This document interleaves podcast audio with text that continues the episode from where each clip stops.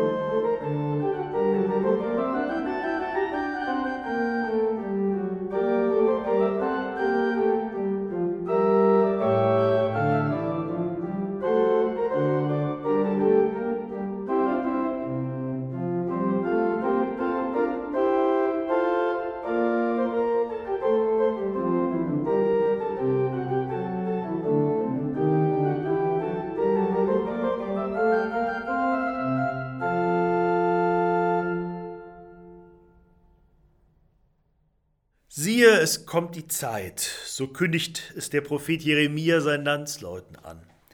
Diese Worte lassen mich aufhorchen. Wann hätte ich mich je so danach gesehnt, dass die Zeit kommt, eine Zeit, die anders ist als die Zeit, in der ich jetzt lebe. Siehe, es kommt die Zeit, und was dann kommt, was der Prophet vor 2600 Jahren in Jerusalem seinen Landsleuten alles auszumalen und anzukündigen hatte, das klingt nach, heute, in mir. Alsdann werden die jungen Frauen fröhlich beim Reigen sein, die junge Mannschaft und die Alten miteinander, denn ich, spricht Gott, ich will ihr Trauern in Freude verwandeln und sie trösten und sie fröhlich machen nach ihrer Betrübnis. Wie von selber sehe ich da die Bilder eines großen Gartenfestes vor mir, so wie wir uns das ausgemalt hatten zu Beginn der Corona-Zeit, meine Frau und ich. Alle wollten wir sie einladen und alle sollten dann kommen und mit uns zusammen fröhlich sein, die Freundinnen unserer Kinder, die jungen Leute aus dem Gottesdienstteam unserer Gemeinde, unsere alten und neuen Freundinnen und Freunde unsere Eltern, all die, die wir so lang entbehren mussten. Damals, als wir uns das ausgemalt haben, da war es März und wir waren uns sicher, im Juni, spätestens im Sommer, dann wäre es soweit, dann würden wir feiern, alle zusammen. Und nun ist es schon bald Pfingsten und wir ahnen, die Partydeko, die kann doch erstmal in der Kiste bleiben. Und die Sehnsucht wächst. Wann kommt sie denn, die Zeit, die Zeit, in der alles anders wird. Siehe, es kommt die Zeit. In der Bibel, so habe ich gehört, da steht dieses Wort siehe immer da, wo es einfach so von sich aus gerade nichts zu sehen gibt. Da muss erst einer kommen und die anderen mit seinen Worten auf das stoßen, was die ohne diese Worte eben nicht von selbst aus sehen würden. So Jeremia, er bringt seine Ankündigung in einer Zeit vor, in der das Volk Israel am Boden liegt. Jerusalem ist erobert, der Tempel zerstört, große Teile des Volkes weggeführt in der Fremde. All das Leid, das er selber 30 Jahre lang angekündigt hatte, 30 lange Kapitel seines Buches sind davon voll, all das Leid war bittere Wirklichkeit geworden. Und erst jetzt, im 31. Kapitel seines Buches, darf Jeremia auch dies sagen. Siehe, es kommt die Zeit, spricht der Herr, da will ich mit dem Hause Israel einen neuen Bund schließen. Ja, die Zeit kommt. Und die Dinge werden noch einmal anders werden, auch wenn wir lange darauf warten müssen. Das ist die große Hoffnung, die Jeremia seinen Menschen mitgeben durfte, und sie klingt weiter bis in unsere Tage. Aber Jeremia sagt nicht, dass dann alles wieder so wird wie vorher. Es soll ja eben ein neuer Bund sein, den Gott schließen wird in jenen Tagen, nicht wie der Bund gewesen ist, den ich mit euren Vorfahren schloss, als ich sie bei der Hand nahm, um sie aus Ägyptenland zu führen, mein Bund, den sie gebrochen haben, ob ich gleich der Herr war, spricht der Herr. Ja, Gott war schon immer der Herr. Er hat gesorgt für die Menschen, für ihre Freiheit, für die Gerechtigkeit unter ihnen. Er hat sie geführt, hat ihnen seine Gebote gegeben, Weisungen zum Leben. Das war gut, und es hat doch nicht gereicht, damit alle das gute Leben führen, das der Schöpfer für sie gewollt hat. Es hat nicht gereicht, um die Katastrophe abzuwenden. Es muss etwas Neues entstehen, ein neuer Bund muss her, ein neues Verhältnis der Menschen untereinander und miteinander zu Gott. Und mit diesen Gedanken bin ich wieder mitten in der Gegenwart.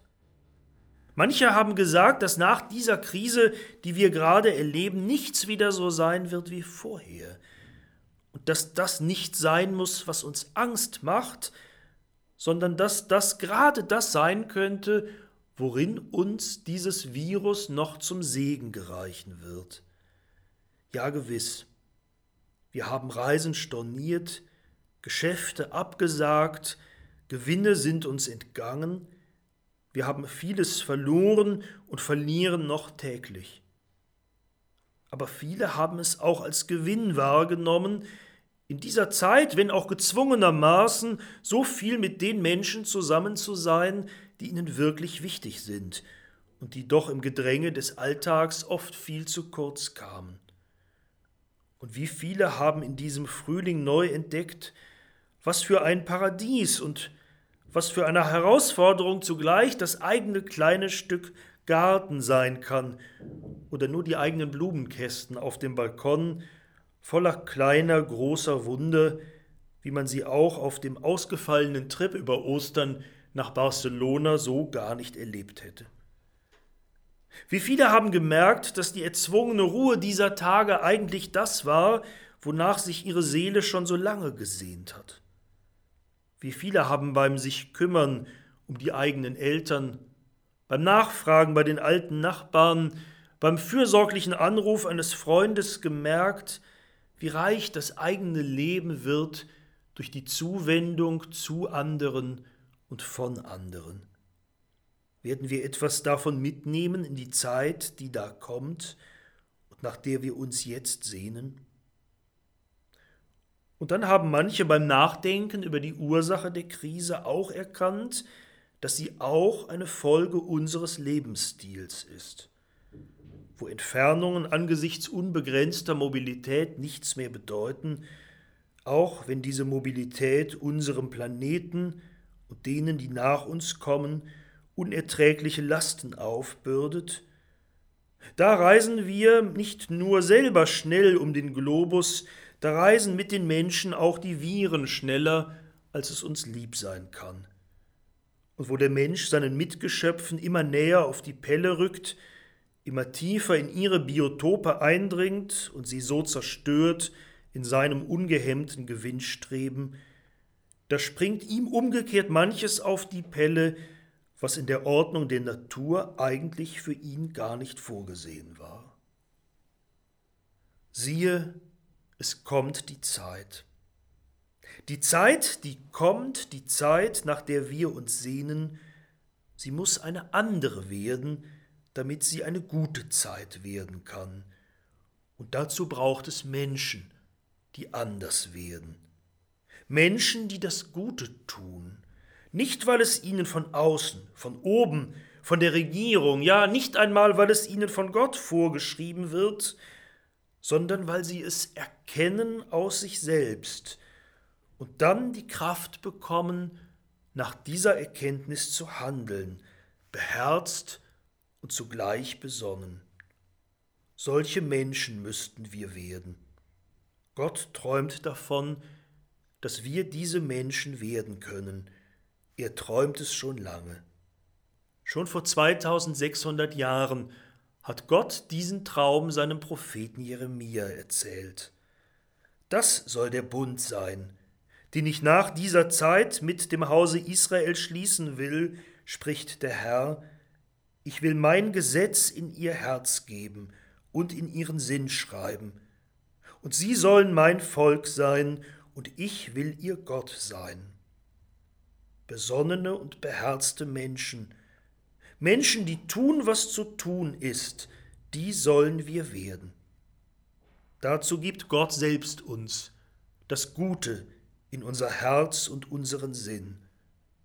Dazu kommt er selbst zu uns in seinem Geist, den wir erwarten. Seine Menschen, Menschen Gottes, sollen, dürfen, können wir werden, Menschen, die sich auf das Gute besinnen und dann umkehren, um es beherzt zu tun. Siehe, es kommt die Zeit, spricht der Herr. Amen.